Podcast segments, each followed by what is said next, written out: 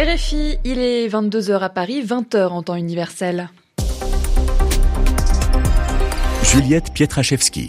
Bienvenue dans le journal en français facile, présenté ce soir par Zéphirin Quadio. Bonsoir Zéphirin. Bonsoir Juliette, bonsoir à toutes et à tous. La Pologne présente de, nouvelles preuves concernant la Biélorussie qui aide des réfugiés à traverser la frontière vers l'Europe. Varsovie a publié une vidéo aujourd'hui où l'armée biélorusse organiserait ce passage de la frontière. Et puis en Iran, les tensions et les manifestations continuent. Les participants dénoncent la répression des autorités dans la contestation depuis la mort de Marsa Amini, une jeune femme tuée après son arrestation par la police des mœurs le mois dernier. La justice espagnole retire ses accusations contre le joueur de foot Neymar dans l'affaire de son transfert au FC Barcelone. Et puis en France, l'attribution des présidences des groupes d'amitié à l'Assemblée nationale est au centre de l'attention des députés. Le Rassemblement national, parti d'extrême droite, devrait obtenir 24 présidences de groupe.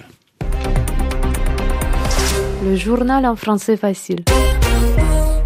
La Pologne présente aujourd'hui de nouvelles images de migrants aidés par l'armée biélorusse.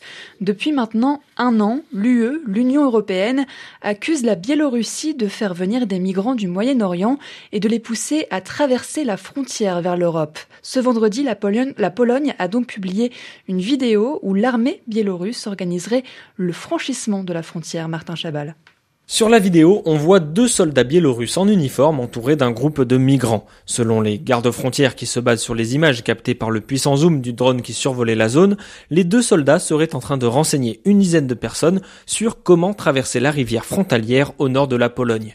Avec la construction d'un mur anti-migrants polonais en juin dernier, la Biélorussie dirigerait maintenant ceux qui veulent se rendre en Europe vers les rivières, les zones humides ou les marécages à la frontière entre les deux pays. Ce sont des routes dangereuses. En début semaine, le corps d'un homme a été retrouvé dans la rivière par laquelle s'apprête à traverser le groupe de migrants que l'on voit sur cette nouvelle vidéo. C'est une preuve de plus selon la Pologne que le régime de Loukachenko orchestre l'arrivée de migrants en Europe. Et depuis quelques mois, il y a de plus en plus de personnes qui tentent de traverser la frontière chaque jour. Martin Chabal, Varsovie, RFI. Puis la, la, Russie dit avoir mobilisé 300 000 réservistes en un peu plus d'un mois. C'est le ministre russe de la Défense, Sergei Shoigu, euh, qui l'a annoncé lors d'un échange télévisé avec le président russe, Vladimir Poutine. Selon le ministre, 82 000 réservistes sont déjà déployés euh, dans des unités militaires en Ukraine. Et puis en parallèle, la Russie recrute encore des volontaires et des soldats sous contrat. 4 millions de personnes touchées par des coupures d'électricité en Ukraine aujourd'hui. Les installations énergétiques du pays ont été ciblées par beaucoup de frappes russes ces dernières semaines. Face à cette situation, les autorités ukrainiennes ont aussi imposé des coupures de courant de quelques heures tous les jours dans de nombreuses régions pour éviter les blackouts, c'est-à-dire un effondrement de tout le réseau électrique. Et puis de nouvelles manifestations ont eu lieu en Iran pour protester contre les violences et le meurtre de participants au mouvement de contestation déclenché par la mort de Marsa Amini. Cette jeune femme kurde iranienne est morte il y a six semaines après son arrestation par la police. La tension toujours intense en Iran et surtout dans la province du Sistan-Balochistan. Selon plusieurs ONG, des organisations non gouvernementales, les forces de sécurité auraient à nouveau tiré sur des manifestants dans la capitale de cette province de l'Est du pays. En parallèle, les autorités iraniennes auraient limogé deux hauts responsables de la sécurité dans la capitale du Sistan, Baloutchistan. Explication d'Oriane Verdier. Le Sistan-Baloutchistan, l'une des provinces les plus pauvres d'Iran, est régulièrement traversée par des mouvements de contestation. La région s'est embrasée le 30 septembre dernier pour dénoncer la mort de Marsa Amini, mais aussi le viol d'une jeune Balouche par un policier dans une ville portuaire de la province. La répression de ces manifestations a fait plus de 90 morts en une journée à Zahedan, la capitale, selon l'ONG Iran Human Rights, dont six membres des forces de sécurité, selon les autorités. Depuis, malgré la répression à balles réelles, la communauté balouche reste mobilisés. Aujourd'hui, une enquête menée par le Conseil de sécurité de la province soutient que le 30 septembre, une foule dont certains membres étaient armés a, je cite, attaqué le poste de police adjacent au lieu de prière. Les coups de feu des forces de police auraient alors, je cite, malheureusement blessé et tué des citoyens qui effectuaient leurs prières et des piétons innocents.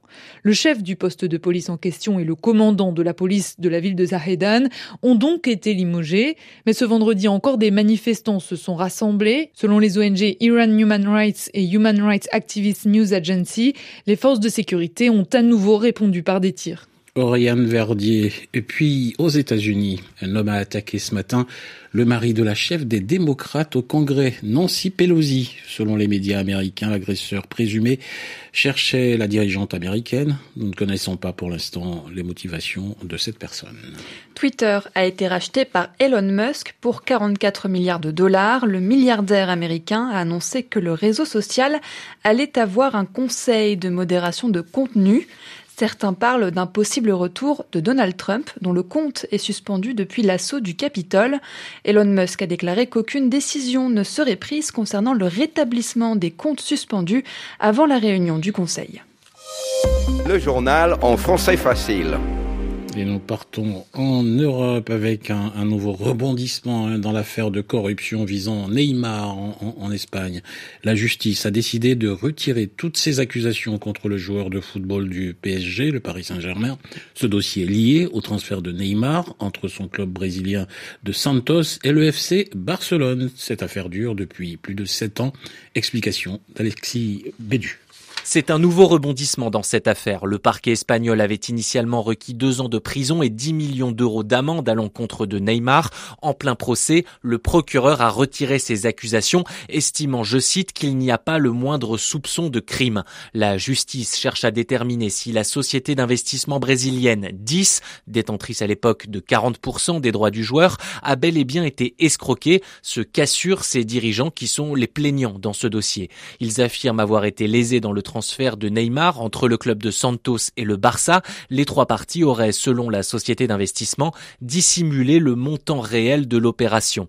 Annoncé en Catalogne en mai 2013 pour un montant officiel de 51 millions d'euros, le transfert avait alerté le fisc espagnol qui considère qu'il a en réalité avoisiné les 107 millions d'euros, bonus compris. Cette affaire de fraude fiscale avait déjà fait l'objet de plusieurs accords à l'amiable, cette fois relax requise pour tous les accusés, de la famille de Neymar qui avait joué les entremetteuses jusqu'aux dirigeants des deux clubs incriminés. Le jugement sera rendu ce lundi. Et puis en France, un quatrième 49.3 pourrait être de nouveau utilisé par le gouvernement à l'Assemblée nationale concernant le budget. Le 49.3 est un article de la Constitution française qui permet au gouvernement d'adopter un texte sans passer par un vote en, une semaine, pardon. La première ministre a déjà fait appel à cet article trois fois.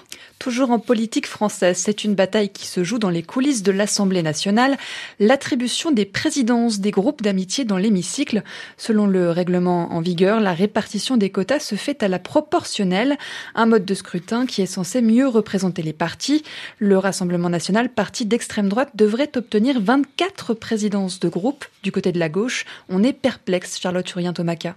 À gauche, on était peu enclin à donner des présidences de groupe au RN. Arthur Delaporte, député PS-NUPES. Nous considérions que le RN, euh, en tant que parti politique, promeut des positions qui sont euh, anti-républicaines, qui sont contraires aux valeurs euh, universelles de défense des droits de l'homme qu'incarne la France dans le monde. Pour le RN, l'attribution de ces groupes revêt un enjeu particulier et s'inscrit dans la stratégie de normalisation du parti. Jean-Philippe Tanguy, député RN. C'était des négociations difficiles puisque euh, la gauche a décidé d'en faire une, euh, un, une querelle idéologique qui s'était jamais produit. Bon, bah, ça les regarde. Particulièrement recherché par le parti les pays d'Afrique francophone, Israël et le Liban. Mais pour Anne Jeunetet, députée Renaissance, pas question de laisser ces pays sensibles aux mains de l'extrême droite. C'est tout à fait normal que la majorité ait émis un souhait euh, d'avoir euh, ces pays-là. Voilà. Donc il n'y a rien de nouveau hein, sous le soleil. Hein. C'est exactement comme ça s'est toujours produit. Une fois n'est pas coutume, majorité et Nupes se sont plutôt bien entendus. Des scènes cocasses de marchandage et d'échanges ont eu lieu lors d'une réunion pour déterminer les présidences de groupe. Les deux grands perdants sont les LR et le RN, qui a demandé un nouveau vote pour attribuer les présidences pour l'Afrique. Charlotte Urien Tomaka. Et puis on l'a appris en début de soirée, le chanteur et pianiste américain Jerry Lee Lewis s'est éteint à l'âge de 87 ans.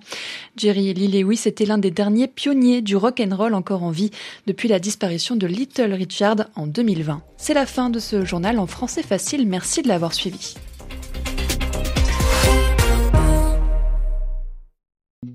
Une semaine d'actualité